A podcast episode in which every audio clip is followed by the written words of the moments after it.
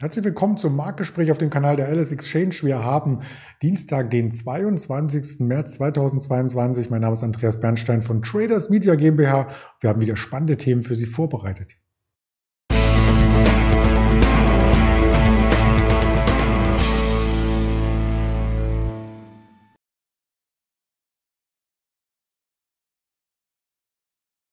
Wir blicken natürlich auf den DAX, der heute wieder ein Stück weit stärker daherkommt. Nach einem Tag Pause oder fast zwei Tagen ist somit der Trend weiter intakt. Quartalzahlen gab es gestern nachbörslich von Nike, von Nemetschek gibt es eine News und spannend wird es bei Meta und bei Vitesco. Das Ganze möchte ich besprechen mit dem Daniel Saurenz, wie jeden Dienstag, den ich recht herzlich begrüße. Hallo Daniel.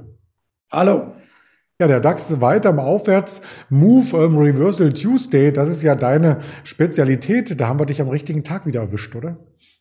Genau, und heute ist auch Halbierungstag, äh, könnte man sagen. Also nicht nur deswegen, weil der DAX ja seine Kursverluste, die seit Januar angefallen waren, ziemlich exakt halbiert hat, also von 16,4 grob äh, bis 12,4, wieder 2000 nach oben. Dann ist man bei 14,4, da sind wir sogar einen Schnaps drüber.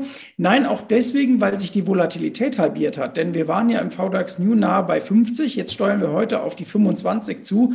Und beim VX waren wir äh, so 48, 47, da sind wir jetzt bei 23 in der Region. Das bedeutet ähm, sozusagen einmal Retour auf vielen Ebenen. Äh, blöderweise die schlechte Message ist dann, ähm, dass auch die Erholung, die Zwischenerholung oder Bärmarkt-Rallye oder nennt es wie ihr wollt, aus meiner Sicht schon relativ weit fortgeschritten ist. Denn ich rechne damit, wenn die, spätestens dann, wenn die Wohlerbarometer mal wieder eine 1 vorne haben, also 19,9 wäre das per Definition im VEX, ähm, dass dann wirklich auch mal wieder äh, Vorsicht walten sollte, beziehungsweise sich dann auch die meisten eingedeckt haben, äh, die vielleicht Short Coverage betreiben mussten oder aus anderen Gründen den Markt zurückkaufen mussten. Mhm. Den DAX haben wir hier im Blick. Den VDAX haben wir uns gerade angeschaut. Das sieht schon so ein bisschen aus, als ob wir zwischen 14.500, 14.600 hier mit Widerständen zu kämpfen haben, die auch Charttechniker schon identifiziert haben. Ja, genau. Und wenn wir uns ein bisschen zurückerinnern, die 14.8 war ja auch äh, so eine Betonunterstützung äh, in früheren Zeiten. Und äh, da haben wir gesagt, wenn wir da irgendwann mal durchrauschen nach unten, dann wird es logischerweise zum Widerstand. Aber das ist, muss man gar nicht unbedingt technisch begründen, sondern wirklich auch von der Marktverfassung her. Denn wenn wir mal die verschiedenen Probleme identifizieren, die wir haben, also Rezession oder Rezflation oder Stagflation, wie man es auch nennen mag, dazu die Zinserhöhungen, die ja in den USA immer noch äh, vielfältig eingepreist sind bis Ende des Jahres und auch in 2023 2020 hinein. Ähm, dazu die Probleme mit der Rohstoffversorgung, Lieferkettenthematik und nicht zuletzt die Ukraine, die vielleicht sogar äh, das geringste Problem für die Märkte ist, so möchte ich mal sagen. Ähm, warum? Äh, weil man das so ein bisschen ausgepreist hat, will ich mal sagen. Also es ist jetzt bekannt, was da los ist, äh, dass, dass, der Krieg furchtbar ist und äh, ja, eine Verschärfung, aber hat der Markt äh, hoffentlich nicht äh, im, im, Sinne. Und äh, bei Verbesserungen, ja, da wird jetzt auch nicht mehr so wahnsinnig doll agiert. Aber long story short, die Probleme, die wir besprochen haben, sind noch nicht gelöst und sie sind noch da. Und es ist jetzt eine reine Interpretationsfrage des Marktes, wie weit er wieder Bewertungen zulässt. Und äh, letzter Satz dazu, Blick auf den S&P 500. Naja, äh, wir sind da 300 Punkte vom Rekordhoch weg. Das ist nichts. Das ist wirklich nichts, muss man sagen. Hm, der hat auch nicht so stark korrigiert wie der DAX, muss man dazu sagen. Aber lass uns auf ein paar einzelne Aktien schauen. Und immer noch gibt's Quartalzahlen. Bevor wir über das erste Quartal reden, müssen wir erstmal über das vierte Quartal aus letzten Jahr noch bei allen Unternehmen reden. Und da gibt's noch ein paar Nachzügler, wie zum Beispiel Nike, die für letztes Jahr eigentlich ein recht gutes Weihnachtsgeschäft gemeldet hatten. Genau, das war sehr ordentlich und Sie sagen auch, die Lage in äh, China hat sich etwas verbessert, auch wenn das immer noch ein Problemfeld ist, aber Umsatz und Erträge steigen auch generell.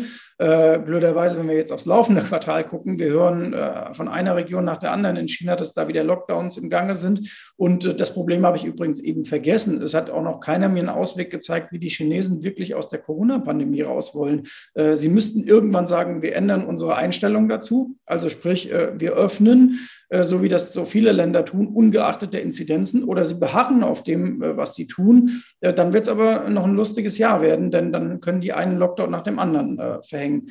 Also bei Nike läuft es gut, das zieht Adidas und Puma mit und das ist erfreulich.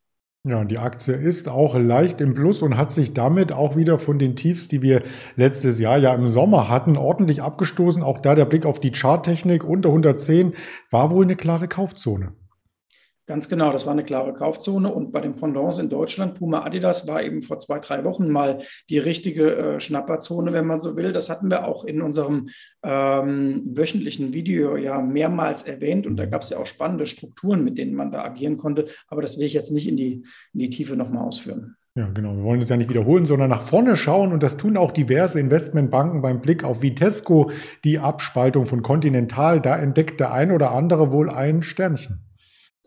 Ja, genau. Also wir kennen ja die ganze E-Mobilität-Fantasie. es gibt ja auch viele, die da auf der Warta immer wieder rumreiten und äh, sagen, irgendwann wird da was Tolles kommen.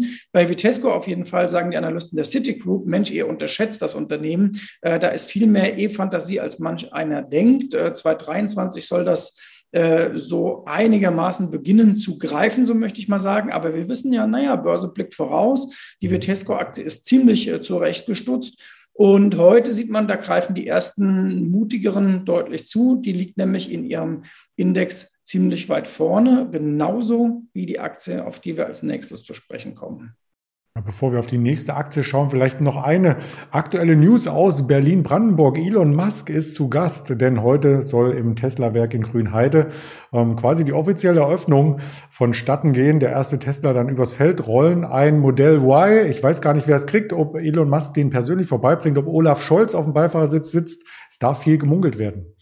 Naja, wir haben 15.12 Uhr. Äh, ich bin hier 500 Meter Luftlinie von der Schönhauser Allee entfernt. Was glaubst du, was ich gleich mache? Nein, Spaß. Das ist ein Zufall, äh, dass Elon Musk und ich äh, die gleiche Zeit für den Aufenthalt gewählt haben. Okay, bevor wir das vertiefen und ich sagen würde, ähm, ich habe nie behauptet, Batman zu sein, aber du hast auch nie mich und Batman in einem Raum zusammen gesehen. Zwinker, zwinker. Schauen wir auf Nemetschek. Genau, bei Nemetschek äh, Entwickler äh, beziehungsweise Bau- und äh, Software, Bausoftware, äh, Entwicklungsbüro, so könnte man äh, das Unternehmen ein bisschen flapsig klassifizieren. Es läuft sehr gut. Das war ja ein Highflyer der letzten Jahre. Wir erinnern uns im Nebenwerte-Segment und immer wieder war die Frage, Mann, wann kann man denn da mal reingreifen? Denn zeitweise sah die Aktie aus wie eine einzige Fahnenstange. Dann gab es die Korrektur mit der Marktkorrektur Anfang 2022. Aber man sieht, dass diejenigen, die da Mut bewiesen haben ähm, und recht früh wieder reingegriffen haben, recht hatten. Denn operativ läuft es einfach bei Nemetschek äh, sehr, sehr gut. Das Unternehmen ist bestens geführt und die liefern einfach immer. Das muss man ganz klar bei denen sagen. Mhm. Beim nächsten Unternehmen, bei einem der großen Giganten aus dem Technologiebereich in den USA, ist die Frage, ob die liefern können. Nicht, weil sie es nicht wollen, sondern weil ein großer Markt wegbricht. Russland hat nämlich Meta und das ist die Bezeichnung der Firma, für die äh, quasi Facebook und WhatsApp und Instagram einer der Netzwerke sind. Drei große sind's blockiert, weil mit der Begründung, ja, die muss man sich dreimal durchlesen, dass es hier wohl um ähm, ähm extremistische Dienste handelt. Das kann ich überhaupt nicht fassen. Ja, gut, die Begründungen, die von da kommen, äh, die kann man auch nicht ganz ernst nehmen. Das ist natürlich immer das übliche politische Spiel. Spannender finde ich bei der Meta, dass sie auf der Aktienseite A so eine Art Boden ausbildet aktuell. Also sie hat sich gefangen. Und dann haben wir äh, ja ein Markenwertportfolio bei uns. Und wenn man sich das anguckt, ich habe es heute Morgen getan, wie sehen denn die Markenwerte international aus in den letzten zwölf Monaten? Da war Facebook ja viel in der Kritik. Aber Fakt ist, dass sowohl der Markenwert von YouTube als auch der von Instagram deutlich gestiegen ist. Und äh, da liegt ähm, Facebook, also der Facebook-Konzern, nicht hinten dran, hinter Apple und Google, die auch nochmal ihren Markenwert ausbauen könnten. Was heißt in dem Fall Markenwert? Also das ist nicht der Unternehmenswert an sich, sondern es gibt ja große internationale Markenbewerter, die sagen, der reine Impact einer Marke, der ist so und so viel wert. Also das geht ja von Danone über Procter Gamble mit Pampers und all jene. Und da war in der Markensteigerung 2021 Facebook mit seinen Satelliten sehr weit vorne. Übrigens, da schließt sich der Kreis. Der Konzern, der im Markenwert letztes Jahr am meisten zugelegt hat, na, wer soll es wohl sein? Tesla, plus 180 Prozent auf der Markenbewertung. Krass. Und da habe ich gleich noch ein paar weitere Marken, die in dieser Woche Quartalszahlen melden. Wir hatten ja jetzt die Nike äh, schon genannt und im Laufe dieser Woche kommt noch heute Abend eine Adobe, dann kommt noch eine äh, Chingo Solar und wir haben auch noch eine Tencent. Was ist denn, eine NIO auch noch? Was ist denn von deiner Sicht her die wichtigste Quartalszahl dieser Woche? Äh, Adobe finde ich sehr spannend. Kann ich auch ergänzen, die lag nämlich auch in unserer Liste heute Morgen. Das ist der mhm. zweit- oder dritte Konzern, der am meisten zulegen konnte beim Markenwert. Also auch Adobe hat da 2021 sehr viel äh, gewinnen können. Aber auch Tencent finde ich äh, spannend, äh, wenn man auch berücksichtigt, Alibaba hat heute gesagt, Aktienrückkauf, Aktie fängt sich auch. Also bei den Chinesen ist es im Moment ein bisschen, ja, Lotto muss man sagen, bei dem, was da am Aktienmarkt abgeht, äh, haben wir ja in den letzten Tagen äh, vielfach erlebt volatiler als ein Hebelzertifikat. Das nochmal die Übersicht auf jeden Fall. Und wir würden auch uns freuen, wenn Sie als Zuschauer uns auf den weiteren sozialen Kanälen folgen, auf YouTube, auf Twitter, auf Instagram, auf Facebook oder die Hörvarianten genießen. Bei dem schönen Wetter vielleicht nicht vorm Rechner, sondern draußen. Auf dieser, auf Spotify, Apple Podcasts und Amazon Music sind wir unter LS Leerzeichen Exchange erreichbar. Und wir beide sehen uns dann in einer Woche wieder, würde ich sagen.